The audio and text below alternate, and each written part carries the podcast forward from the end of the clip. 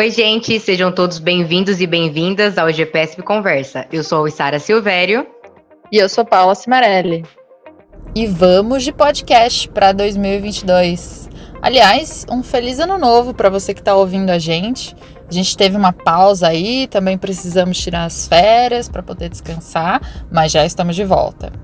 E hoje a gente compartilha com vocês a segunda mesa redonda que aconteceu no FIMP 2021, que teve como tema o percurso de jovens no esporte.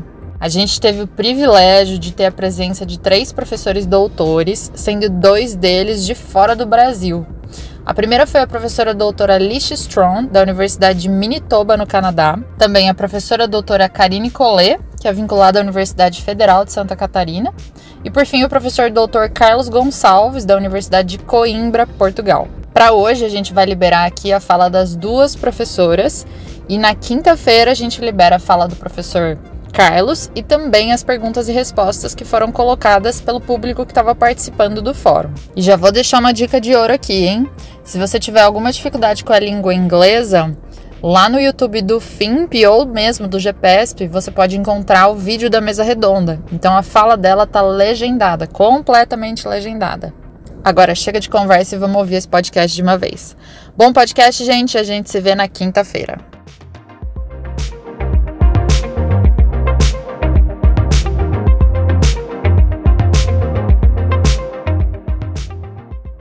Olá, boa tarde a todos e todas. Sejam muito bem-vindos, bem-vindas ao terceiro dia do Fórum Internacional de Pedagogia do Esporte, para a nossa segunda mesa do evento, intitulada O Percurso dos Jovens no Esporte. Eu sou o professor Tiago Leonardi, doutor em Educação Física pela Universidade Estadual de Campinas, atualmente professor adjunto da Universidade Federal do Rio Grande do Sul. Sou docente permanente do programa de pós-graduação em Ciências do Movimento Humano da Escola de Educação Física, Fisioterapia e Dança da URGS e também co-líder do Laboratório de Estudos Multidisciplinares em Esporte, lá da EZFI de URGS. Sou também membro do Grupo de Estudos em Pedagogia do Esporte da Unicamp. Né, gostaria aqui de agradecer imensamente a oportunidade de poder mediar essa mesa e participar nessa tarde junto com vocês, já parabenizando a todo o grupo da Unicamp e da Unemat pela organização desse belíssimo evento. Né, Para mim é um imenso prazer, então, estar aqui e poder mediar essa mesa com esses professores de grande excelência dentro da temática e gostaria agora, então, de iniciar a apresentação dos nossos professores né, e convidá-los a dar uma boa tarde a todos que nos acompanham neste momento. Inicialmente, tenho o prazer de apresentar a professora Lisha Strong, doutora em Psicologia do Esporte, docente da Universidade de Manitoba e Winnipeg, Canadá. Sua pesquisa se concentra no desenvolvimento positivo de jovens no esporte, especificamente Lisha investiga as experiências e vários resultados de crianças e jovens em programas de esportes recreativos e de alto desempenho. Atualmente, está trabalhando no projeto SCORE, um recurso digital que contribui para treinadores integrarem conceitos de desenvolvimento positivo de jovens em seus respectivos programas esportivos. O programa é baseado nos quatro Cs de desenvolvimento: confiança, competência, caráter e conexão, Professora Lixa, é um prazer recebê-la. Seja muito bem-vinda. Welcome. Gostaria de apresentar a professora Karine Collet. A professora Karine é docente da Universidade do Estado de Santa Catarina, doutora em Teoria e Prática Pedagógica em Educação Física pela Universidade Federal de Santa Catarina, integrante do Núcleo de Pesquisa em Pedagogia do Esporte, o NUP, da UFSC, e do Laboratório de Estudos Aplicados em Pedagogia do Esporte, LEAP, da UNEMAT. A professora Karine desenvolve estudos na área de iniciação esportiva, percurso de atletas, avaliação do desempenho e esporte escolar. Atua também em projetos em parceria com instituições esportivas, com foco no desenvolvimento esportivo em longo prazo. Professora Karine, seja muito bem-vinda. Muito obrigada, Tiago. Boa tarde, professora Lixa. Boa tarde às pessoas que nos assistem. É um prazer estar aqui para a gente compartilhar um pouquinho mais de conhecimento. Obrigado, Karine. Aviso a todos que a gente está com um pequeno problema de conexão do professor Carlos Gonçalves. Né? A gente está tentando uh, auxiliá-lo na entrada aqui na nossa mesa, assim que for possível. O professor Carlos, então, ingressa e aí, no, no momento da apresentação dele, eu farei a, a apresentação formal. Para dar continuidade né, início aqui às apresentações dessa tarde, né, gostaria de uma vez mais agradecer as professoras aqui presentes, né, e, nessa, e explicar rapidamente como vai ser o andamento aqui das atividades dessa tarde. Nessa primeira parte, a gente vai ter a fala né, dos nossos professores, e cada um deles, então, vai fazer o uso da, da fala em torno de 20 a 30 minutos, e na sequência nós abriremos para perguntas. É, fiquem à vontade para enviar, enviar pelo chat né, as questões que forem surgindo ao longo das, das apresentações. Nós temos aqui uma equipe de apoio para auxiliar na coleta dessas questões, para que a gente possa, então, repassar as professoras ou os professores ou as questões que foram feitas por vocês. A primeira fala dessa nossa tarde vai ser da professora Alicia Strong. É, oportunamente, como a professora fala em inglês, nós vamos apresentar neste momento uma gravação que ela gentilmente fez para a equipe organizadora com antecedência, esse vídeo ele possui legendas em português, né, para que todos nós possamos então acompanhar tranquilamente. Né, por favor, enviem então as perguntas no chat né, do canal do YouTube que vocês estiverem assistindo neste momento. As perguntas podem ser feitas então em português, né, porque depois no momento é, das questões nós vamos contar com o apoio de uma equipe tanto na tradução do português para o inglês, para que a gente é, compreenda as questões, quanto na fala dela do português, do inglês para o português. Neste momento, portanto, e acompanharemos a fala da professora Lixa.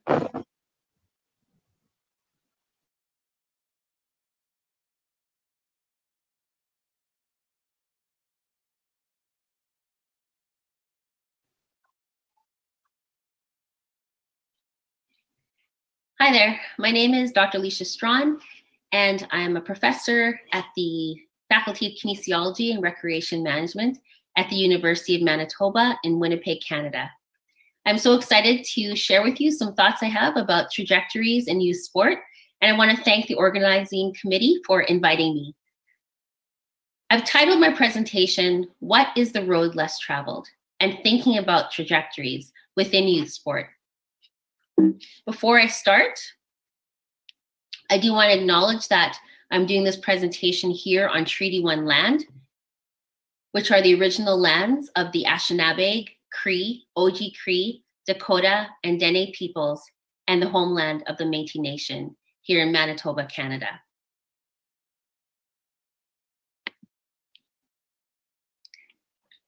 When I started university, I was actually wanting to be an English teacher. And so I took a lot of courses about poetry and prose.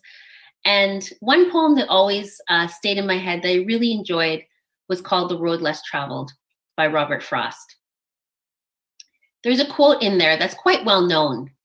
And the quote says that two roads diverged in a wood, and I I took the one less traveled by, and that has made all the difference. When we think about youth sport trajectories, we always think about the different paths that youth take in sport, and that there can be a variety of different paths the literature in sports psychology and sport development and athlete development points to two different roads. Points to the sampling road and the specialization road. Which one makes all the difference? Which one is that road less traveled by? Let's try to talk a little bit about that as i'm going through this talk So first of all, if you're uh, kind of new to this field, I'll just divide, uh, I guess, tell you some of the terms, de- define some of the terms for you. So kind of four main terms that might come up in the next few minutes here are sampling. So it's also known as diversification, which is participation in a lot of different sporting activities. Specializing, which is the opposite of sampling, which is really focused on intense participation in one sport deliberate play, which is a focus on skill development. Um, and there's no adults present within deliberate play, uh, but there's still an opportunity for young people to develop skill and that there's some problem solving and negotiating rules. So there is some structure. So an example of that is when you watch kids playing soccer outside on a street or in a field, or when in our case in Canada, there's a lot of kids who play hockey on the road and that you can tell they're playing a game, but they're definitely playing. There's no adult there coaching them or telling them what to do. They really have negotiated and figured out what the rules of the game and the rules of engagement are. And the last concept is this idea of deliberate practice. So it's what we would say is traditionally present in organized youth sport. So the presence of a coach, that there are strict rules and structure, really focused on skill development, skill acquisition, and competition as well.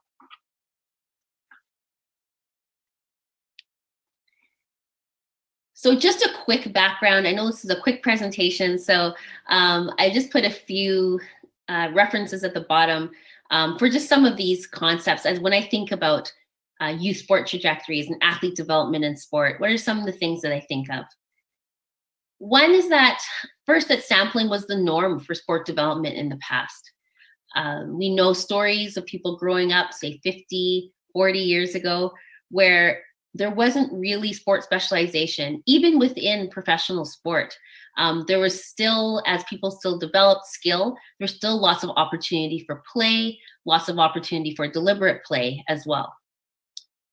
There is a trend right now as well towards professionalization of youth sport, that um, a lot of young people now are really engaged in one sport very, very early, and that there's a sense that um, that they're professionals already, that they're doing training camps and they're involved in summer camps, they're involved in strength and conditioning and weight training, even at much younger ages.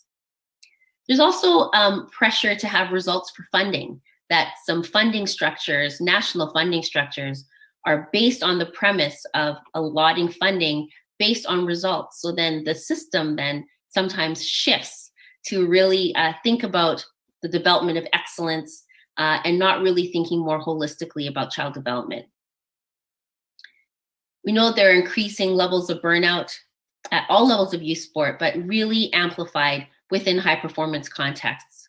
And that finally, um, the structuring of youth sport is really what's leading to high performance so that we have a lot more structure, a lot more programs, a lot more organized programs that are running year round for youth participation. This brings me to the developmental model of sport participation. It was originally developed by uh, Dr. Jean Cote, who was at Queen's University, uh, in a paper, a seminal paper in 1999, and really has grown from there over the last 20 years, 20 plus years. It has been found to be um, the most prominent conceptualization of athlete development in the literature. And so you might have come across it if you're um, in this field, um, but I'm just going to go through it very quickly. So this model points to three trajectories of sport development. So on your far left, you will see that there's one, um, I guess, set of three squares going up on the left side. And um, they start really with that box, not the very bottom. We know there's entry into sport, but the next one is the sampling years. So we're talking about the years between ages 6 to 12, where young people will spend a lot of time participating in sport um, and have a lot of time in terms of play, involvement in a lot of different sports. Um, and then um, we can also see the context as well, which is something that's been more recently added, but really understanding um, the importance of context as well in terms of the coach, in terms of having supportive parents and an environment that's conducive to the development of play and sampling. On the left side, a young person can stay sampling for their whole uh, time throughout development. And they might enter the recreational years and just participation and have a participation in recreational sport, which then can lead to um, enhanced physical health and also enhanced psychosocial development. The next one in the middle, as we go past the sampling years, um, points to um, the development of high performance and elite sport participation. So that between the ages of 13 to 15, we see athletes going through the specialization years where there's a little more uh, balance in terms of deliberate play and deliberate practice, um, and also a reduction in the amount of sports that they had been involved in in the sampling years. So now an athlete might choose two or three sports that they might be more engaged in. Next are the investment years years where there are now high levels of deliberate practice and less time for deliberate play due to training schedules, and really a focus more on one sport between the ages of 15 to 17. So, performance oriented environments, um, parents are a little less involved, but the coaches then become a lot more involved and seen as a sports specialist in that context. context. And this leads to more pro- probable outcomes of high performance sport, uh, but also increases of health and the psychosocial development. And then on the far right, you'll see the early specialization stream, where there's a high amount of practice right from the beginning and entry into sport. So that there's one sport that an athlete is focused on, uh, and that's the only sport they develop into um, throughout development.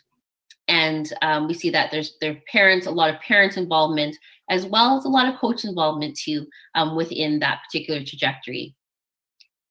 That one leads to more um, negative probable outcomes. That yes, you'll have elite performance, but that the literature over the years has pointed to this idea of increased, uh, sorry, reduced physical health, for example, burnout, and also not as much enjoyment. That middle box, you'll see a box in the middle there that's kind of sideways, uh, just speaks to this idea of dropout, and that dropout really can occur um, within any of the trajectories and along any of the, the stages through the trajectories. So there is in the literature an overwhelming case for sampling lots of literature pointing to that.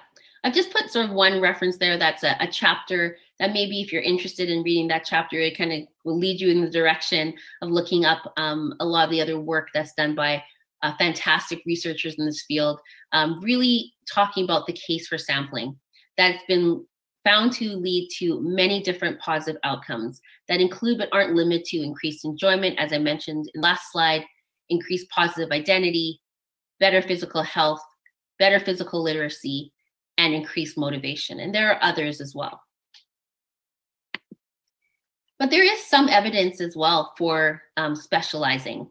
And uh, this is a study that um, I completed as part of my doctoral thesis um, that really tried to look at the difference between specializers and samplers on a few scales on burnout, looking at enjoyment, and its connections to youth development.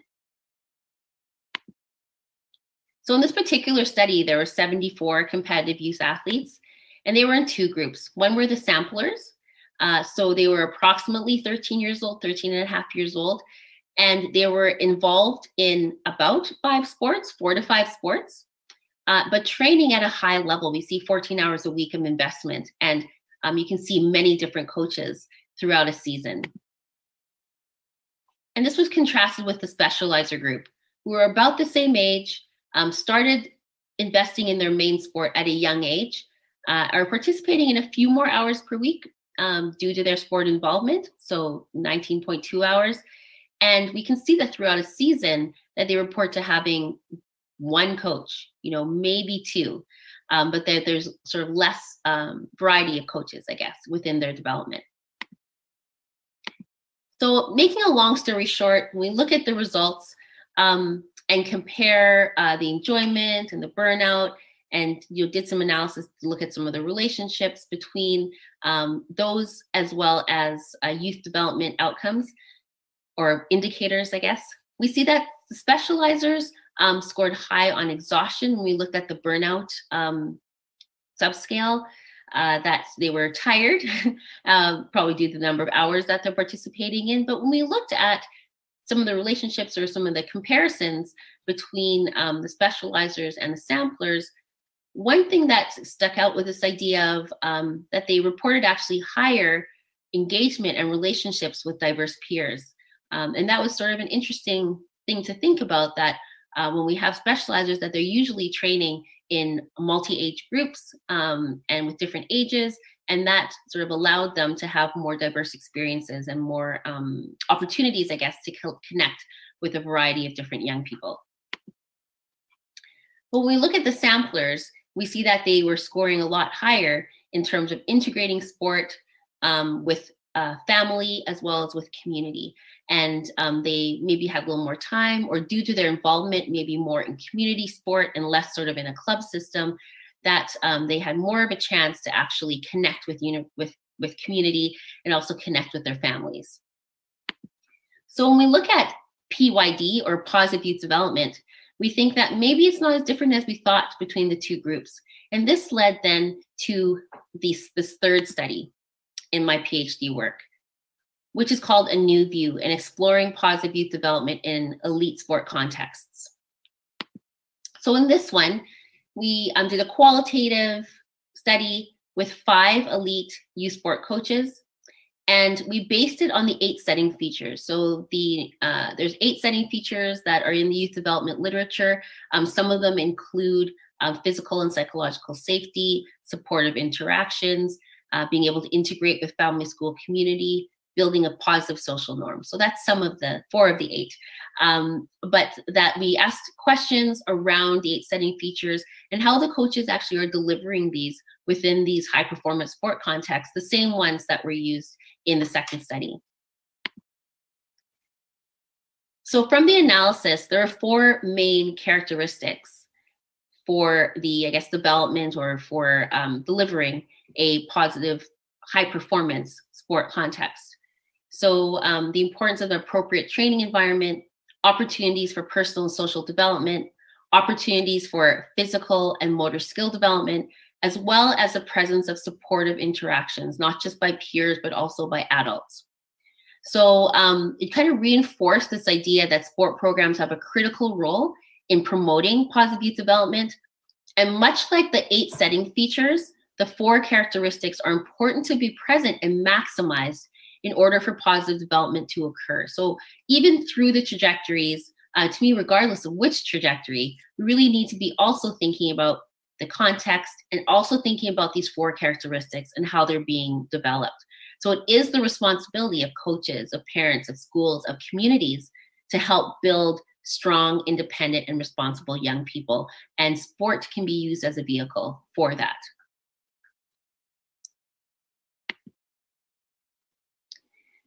So we looked at the developmental model of sport participation and looking at those trajectories through there. But I did also want to just highlight an applied model, um, a model that's uh, pretty popular here in Canada, um, since most of the, or not most, all of our national sport organizations actually need to align their programs to um, this long-term athlete development framework. So um, I'm just gonna, I just wanted to show a little bit of progression of this framework. So it really started um, years ago now um, as a really basic framework, kind of just talking about um, these different stages of development in terms of an active start, fundamentals, learning to train, training to train, training to compete, training to win, and then being active for life.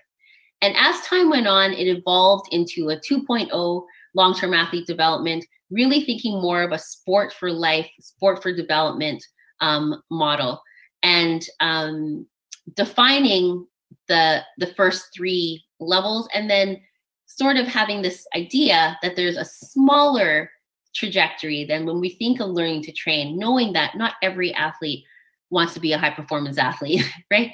So we want to think about um, part the left side as it's as it's moving forward that those are maybe athletes who are going to be looking at an excellent stream or looking at wanting to be um, more highly competitive.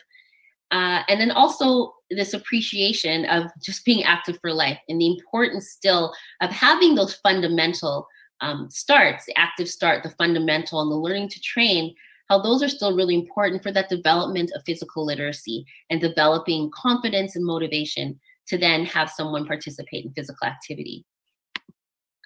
Very recently, uh, there's been a 3.0, a long term development for sport and physical activity. So, really dropping that long term athlete development, knowing that not everybody wants to be an athlete. We're really looking at long term development through sport and physical activity. So, it's the newest approach. And um, the ages of entry, before there was a, a bigger emphasis on um, the ages of entry into sport, but we know that people can start sport at any time. And I think there's more of an awareness and acknowledgement of that in this new study when you look at the purple bars on the right side, that there's an awareness of sport and also that first involvement of sport is across the lifespan. More attention is also, if you have a chance to look at the document, more attention is now paid to marginalized groups and how to engage those groups in sport participation as well. And more detail is also given in the high performance wing of the model in the document as well. So it's not only just the training to train, training to compete, training to win, but there's also a lot more detail and nuance within there in terms of um, which level you're training at, whether you're training at a national level or wanting to be at international levels of development. I just wanted to show this very quickly when we talk about context. Um, in 2013, along with Jessica Fraser, Fraser Thomas, I was able to be part of a chapter where we looked at the sibling experience as well as the parent experience within the trajectory. So I will encourage you to take a look at it. I'm not going to spend that much time just to know that there are, um, that when we think about the sibling experience as well, we know that siblings are really part of sport development um, and, and have a, a share in the story of of athletes or of young people who go through sport, um, that's important to look at more deeply. And there's a lot more research that can be done looking at the probable parent experiences as well as sibling experiences through sport. In the last part, I just really want to talk a little bit more about the personal assets framework through sport. I really want to talk about this idea of positive development and how it looks through the trajectories now. So regardless of the path or of the or the trajectory, positive development is really key. So um, this is uh, the uh, latest model um, proposed by uh, and many different colleagues as they looked at developing um, or what it looks like to think about development through sport. So we have the on the left side the dynamic elements, quality relationships, appropriate settings, and personal engagement through activities. And these three gears work together to affect the individual and the individual's four C's. So their competence, their confidence, their connection, and character. And then the goal is that over time, um, the development of, of these dynamic elements and the personal assets will then lead to increased and better participation, performance, as well as personal development. a recent um, publication that is coming out by Dr. Cote and colleagues also has now taken those gears and really looked a lot more deeply at the context within those gears and the importance of understanding, for example, at the bottom, quality social dynamics or and and how relationships and team and the social environment can actually um, affect all of that. So when we look at these circles, it really is akin to looking at an ecological perspective, understanding a lot more about the context, and that it's not just one thing, but there's a lot of different levels that play within settings. So I encourage you to also take a look at that paper. So to wrap up my talk, I'm going back to the poem by Robert Frost and understanding that two roads are really diverging in the uh, diverge in the wood and which is the one less traveled by and which is the one that makes all the difference. Well when we look at the literature altogether to me these are the two roads here the two roads coming together into one and that regardless of the trajectory that's taken the point is that we want to really think about developing positive youth but um, we still need to be cautious and recognize that regardless of the road it is the way the context of sport is delivered that really matters and ultimately will help build positive youth.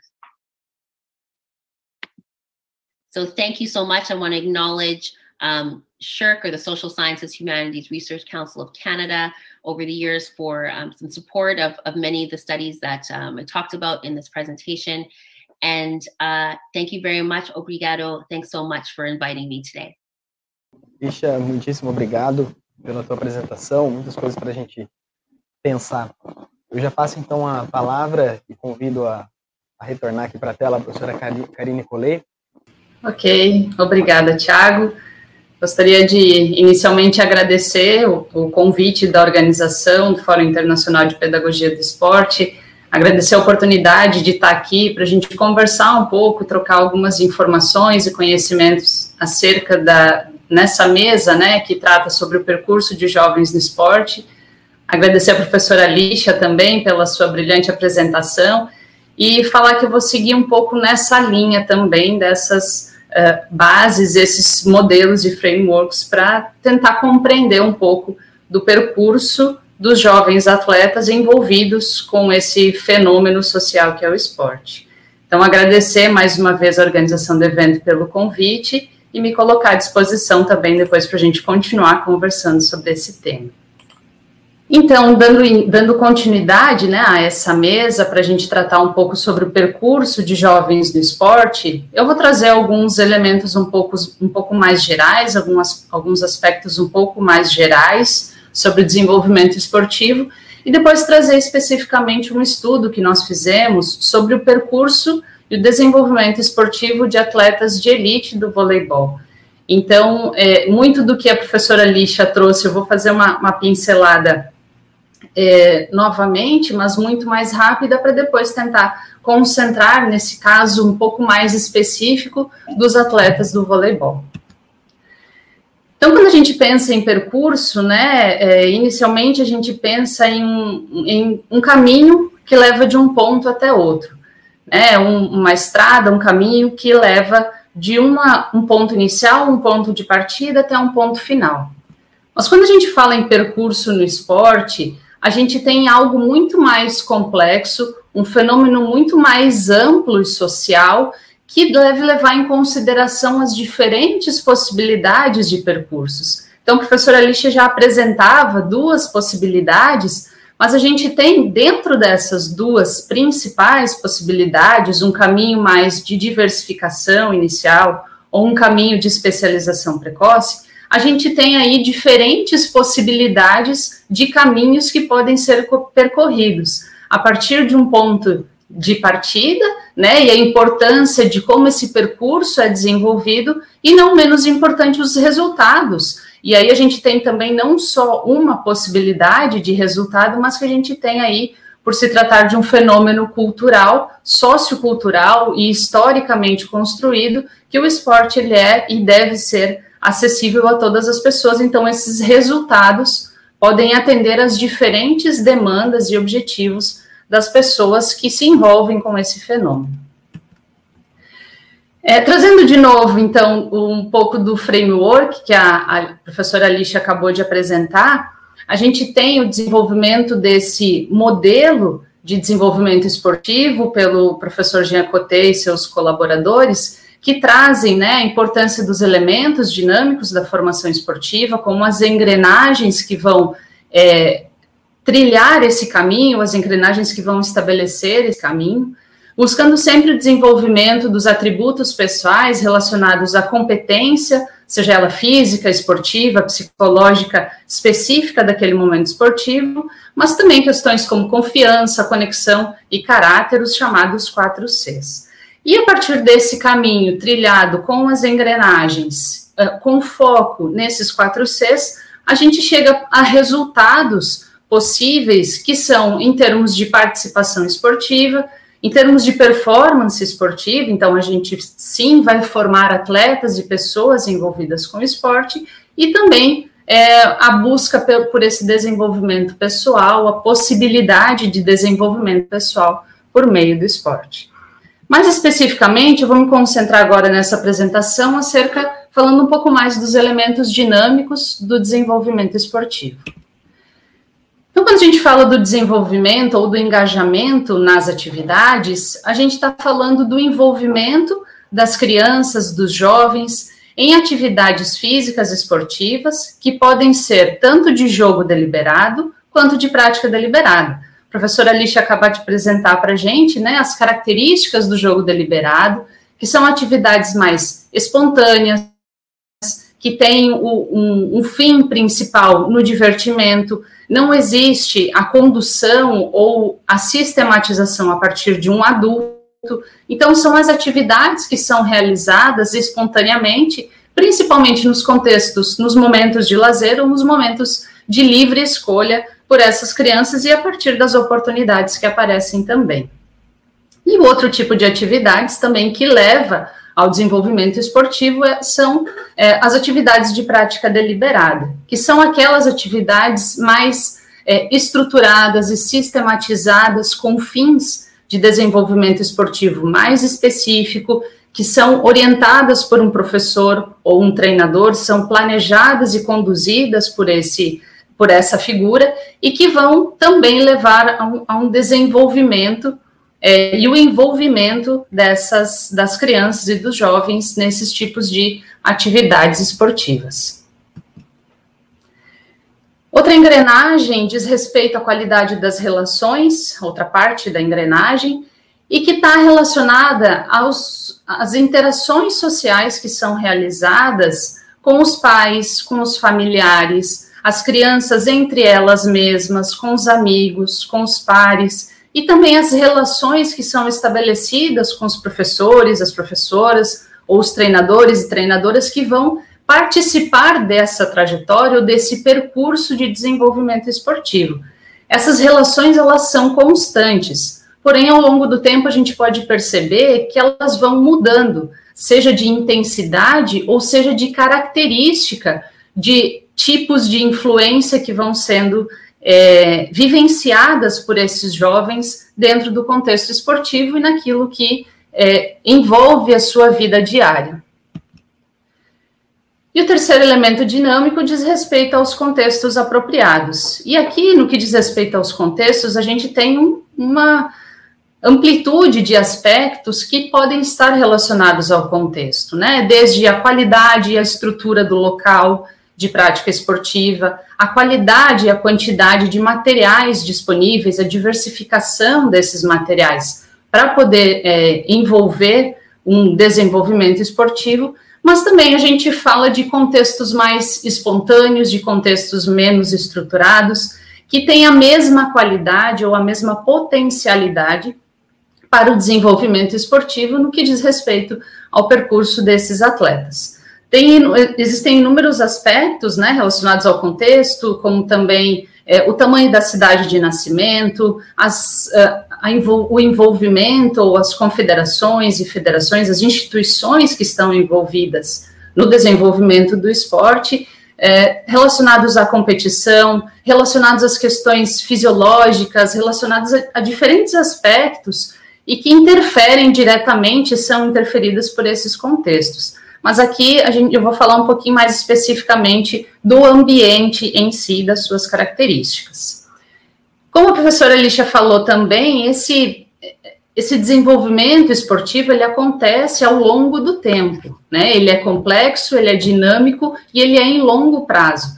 Então a gente tem alguns estágios de desenvolvimento que são é, delimitados por algumas faixas etárias, claro que não é, estanques, mas em faixas etárias aproximadas, em que a gente tem dos 6 aos 12 anos, como a professora Alicia falou, a oportunidade, né, a, a importância da diversificação de atividades. A partir dos 13 aos 15 anos, um direcionamento um pouco maior a uma ou duas modalidades esportivas mais específicas, que seriam os anos de especialização. E a partir dos 16 até os, os 18 anos, anos de investimento, em que esse jovem se insere cada vez mais em ambientes mais estruturados, mais especializados e que visem a, o desenvolvimento esportivo mais específico. E associando essa, esse percurso é, em longo prazo, a gente tem algumas características dessas engrenagens, desses três elementos, que vão se alterando ao longo do tempo. Então, a gente inicia numa fase de diversificação com uma predominância de horas e de atividades de jogo deliberado. A influência é predominantemente dos pais e familiares e os contextos de prática eles devem ser diversificados.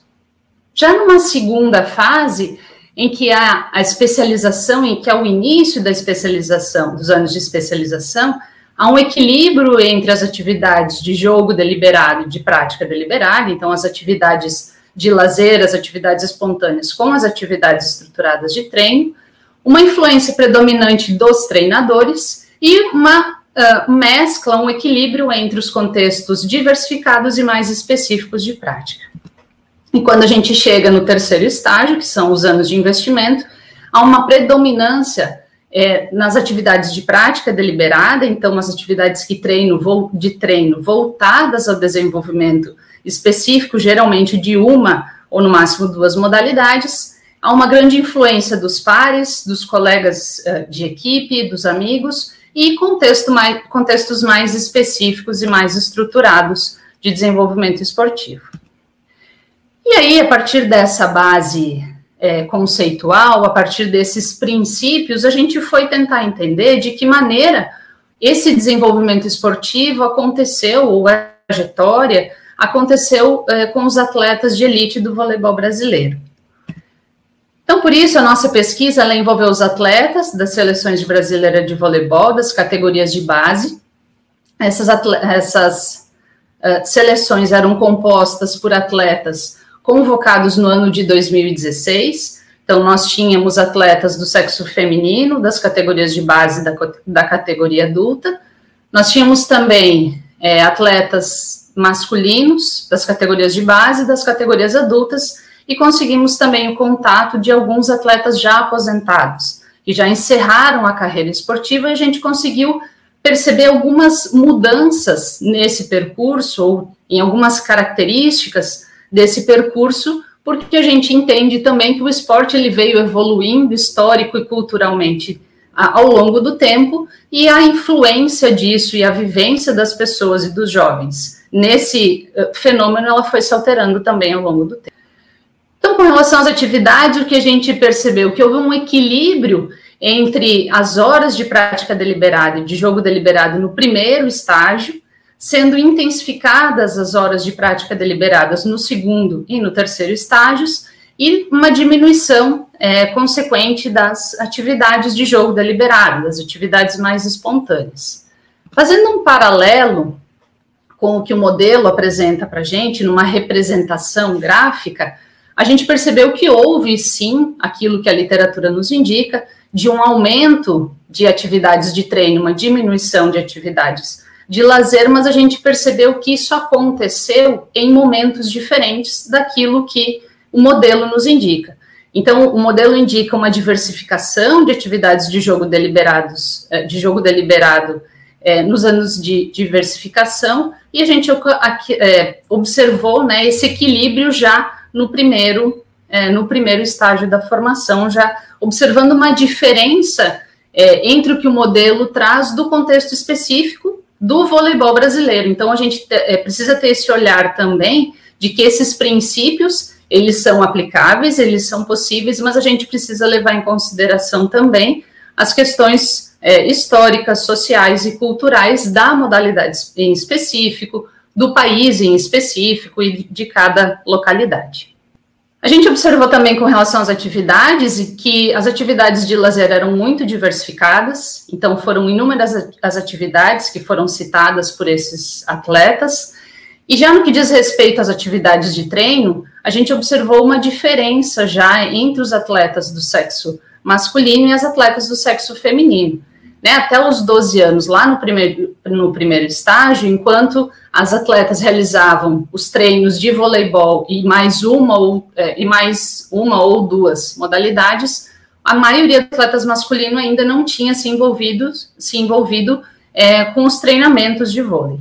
Já a partir dos 13 anos, as femininas passaram a se envolver somente com os treinos é, de voleibol, enquanto os atletas do sexo masculino treinavam voleibol e mais uma atividades esportivas. A gente já vê uma, uma diferença também entre as, as trajetórias dentro desse mesmo grupo de atletas. O que a gente percebeu também foi que é, as atletas do sexo feminino iniciaram né, a, a, prática federada ou foram federadas na modalidade mais cedo do que os atletas do sexo masculino e que predominantemente esses atletas, de maneira geral, é, tiveram a sua federação na instituição é, do voleibol, mais voltados ali na faixa etária dos 13 aos 15 anos de idade é muito próximo daquilo que a literatura indica, né? Que o esporte, o vôlei é um, é um esporte de iniciação mais tardia, então está é, muito próximo desse momento que a literatura indica. É, no que diz respeito à qualidade das relações, a gente foi observar qual era o nível de incentivo que os atletas percebiam relacionados aos pais e familiares, aos professores e treinadores e aos amigos. E a gente percebeu já nos anos de diversificação a grande influência tanto dos pais e dos, dos familiares, quanto dos professores e treinadores. Então, enquanto a gente, é, no início da formação esportiva desses atletas, eles destacaram muito a influência e o incentivo desses agentes sociais. Já na sequência da carreira, eles destacaram principalmente o papel dos treinadores e das treinadoras, deixando de lado, é, não menos importante, a influência dos pais, mas que essa influência ela foi mudando de, é, de características, né? E eles passaram a enxergar o treinador como um grande incentivador dentro do desenvolvimento esportivo. E a gente percebeu que esses atletas não, não percebiam é, um incentivo é, muito alto dos, dos próprios pares e dos amigos. Então, todas as, em todas as faixas etárias, em todos os estágios da formação, teve uma associação do baixo incentivo com os pares e amigos. Então, é, o que a gente consegue perceber, também fazendo um paralelo com o modelo, com os princípios ou as indicações do modelo, é que os atletas do vôlei perceberam muito mais o incentivo dos pais e familiares, da, da família e dos professores e treinadores nos anos de diversificação e na sequência da carreira, do desenvolvimento do, do seu percurso esportivo, mais voltado para a figura do professor, do treinador e da, da treinadora, destacando bastante a importância desse agente social dentro do processo de formação esportiva. Com relação aos contextos apropriados, como eu falei, é uma abrangência de informações que poderiam ser relacionadas ao contexto, mas nós nos concentramos no local de nascimento e na migração desses atletas para outras cidades, locais de prática e as suas características específicas. Então, nós reunimos dados e associamos os dados relacionados aos estágios da formação, ao sexo, categoria, tamanho da cidade as macro e as macro-regiões demográficas com os locais é, de prática predominante desses atletas, que eles citaram, né, sendo o clube, a escola, o ginásio municipal ou a rua, também como um ambiente, um contexto de prática esportiva. A gente percebeu nesses atletas que o contexto predominante é, de envolvimento com o esporte eram em ambientes estruturados, seja em, é, relacionados ao voleibol, relacionados a outras modalidades é, praticadas em ambientes mais estruturados, como clubes, escolas, ginásios municipais, que estão mais voltados a essa é, a, um ambiente sistematizado, estruturado de desenvolvimento. A gente percebeu que, com relação ao clube, houve uma associação significativa principalmente entre os atletas, as atletas do sexo feminino, os atletas das categorias mais jovens, nas cidades de grande porte, nas metrópoles, principalmente nas regiões sudeste e sul, em alguns estados da região centro-oeste, e principalmente nos anos de investimento, onde é requerido essa estruturação, esse envolvimento um pouco maior, esse contexto mais especializado de desenvolvimento. Com relação à prática na rua, né, contrapondo a sistematização no clube, a rua é um espaço espontâneo, democrático, em que todas as pessoas podem participar, não há uh, os, o ambiente não é específico para prática esportiva, os materiais também não são. A gente percebeu que houve uma maior uh, ligação, é, uma, uma predominância do envolvimento dos atletas do sexo masculino em atividades realizadas na rua também dos atletas aposentados, uh, nas cidades de médio e pequeno porte, principalmente da região norte, e nos anos de diversificação. Então, esses atletas destacaram a importância ou destacaram a, a prática de atividades físicas e esportivas no ambiente menos estruturado, que é a rua. Os atletas citaram também a importância da escola, principalmente os atletas da categoria adulta, então a influência da escola nesse processo de desenvolvimento esportivo, principalmente das regiões norte e centro-oeste e nos anos de diversificação. Então, aqui a gente percebe já que eles reconhecem a importância da escola em todo esse processo, para além é, do desenvolvimento do esporte em específico, mas do desenvolvimento é, humano e do desenvolvimento físico e motor de maneira geral. E com relação ao ginásio municipal, as políticas públicas de esporte foi destacado principalmente pelas pela categoria adulta e pelos aposentados nas cidades de pequeno porte, da, principalmente da região sul e nos anos de investimento. E aqui a gente destaca, então, a importância também das políticas públicas com um olhar voltado para esse percurso de desenvolvimento esportivo, para o desenvolvimento esportivo e desenvolvimento geral desses jovens. Outro dado interessante que a gente encontrou fazendo uma distribuição dos locais de nascimento foi que mais de 80% desses atletas eram oriundos ou nasceram em cidades das regiões sul e sudeste. Houve uma distribuição né, desses atletas convocados para seleções de diferentes estados do país, mas predominantemente dos estados de São Paulo, Minas Gerais e Rio de Janeiro. Ah, a maioria desses atletas nasceu em cidades com mais de um milhão de habitantes, e a gente vê já uma diferença do que a literatura indica para a gente, ou de diferentes possibilidades do efeito ou da influência do tamanho do local de nascimento. Mas a gente percebeu muita migração é, para locais desses atletas ao longo da vida, para locais com grandes clubes formadores, que possuem equipes na Superliga Nacional. Então, a visibilidade desses clubes, a visibilidade desses ambientes de formação também receberam destaque.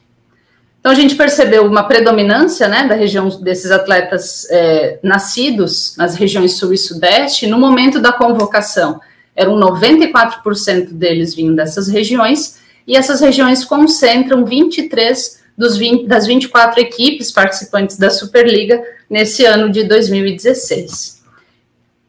E para além dessa predominância das regiões sul e sudeste, a gente viu que o estado de São Paulo e de Minas Gerais eram os que mais é, tinham essa característica, o que mais é, formavam, o que os atletas eram mais frequentemente convocados dessas, desses dois estados. Então, a gente viu uma predominância, né, principalmente das regiões sul e sudeste, do estado de São Paulo. Dentre os, os 26 é, estados da federação, mais Distrito Federal, a gente tinha, no momento da convocação, quase metade dos atletas eram do estado de São Paulo. Então, a gente vê essa é, regionalização do desenvolvimento esportivo mais específico do vôlei.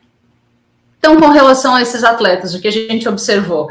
Que eles iniciaram a sua prática esportiva com atividades diversificadas, passando para atividades mais específicas relacionadas ao voleibol, que eles tinham percebiam muito o incentivo dos pais e treinadores na fase inicial do desenvolvimento da carreira, mas depois passando principalmente por incentivo e reconhecimento dos treinadores, e que a prática, o contexto de prática era predominantemente em ambientes estruturados. Então, trazendo alguma, algumas considerações a partir desses dados e a partir é, das, das teorias, dos conceitos relacionados ao desenvolvimento esportivo.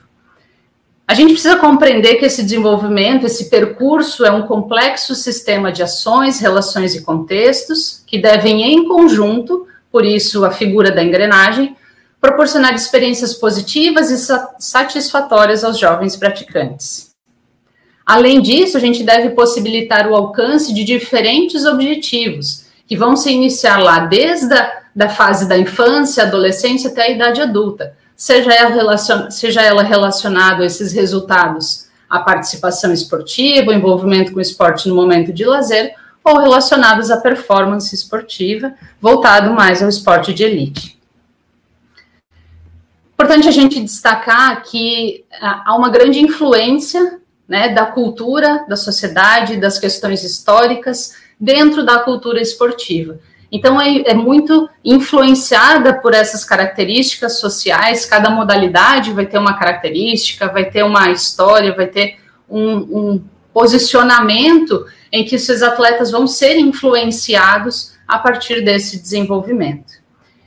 E a gente percebeu, então, a intenção inicial era tentar identificar um padrão de percurso esportivo desses atletas, mas a gente não encontrou um modelo ou um padrão de percurso mas principalmente alguns princípios sólidos, né, eles devem ser levados em consideração no momento é, inicial desse desenvolvimento da carreira ou da formação, pensando sempre na qualidade e na obtenção de resultados positivos. Então, para fechar, o importante, acho que o recado que fica é que a gente tem é, a ampla possibilidades é, e que a gente tenha amplas oportunidades das crianças e os jovens se envolverem com o esporte, tenham amplas oportunidades de diversificação, experimentação de diferentes atividades e modalidades esportivas, Passando assim para uma fase em que eles podem é, escolher ou que eles terão a possibilidade, oportunidade de se envolver com é, ambientes relacionados à participação, ao lazer, ambientes também relacionados ao desempenho e a possibilidade também de seguir pelo alto rendimento e que possam haver uh, trocas ou interlocuções entre esses diferentes ambientes. E aí sim, partindo desse, seguindo esse percurso ou esses diferentes percursos, a gente vai atingir resultados possíveis relacionados à formação, sim, de atletas de elite, mas também de praticantes do esporte, pessoas envolvidas com, com o esporte, é, voltadas para as questões de saúde, de lazer, de socialização, pelo simples fato de praticar um esporte, e também consumidores e incentivadores desse fenômeno social. É, todo esse percurso ou essas possibilidades de percurso devem ser permeadas uh, pelo desenvolvimento e pela busca de resultados positivos, sejam elas, sejam eles relacionados à questão da participação, da performance e também do desenvolvimento pessoal. Gostaria de agradecer é, pela oportunidade mais uma vez, deixar o meu contato para que quem tiver interesse e me colocar à disposição agora para a gente continuar nessa conversa.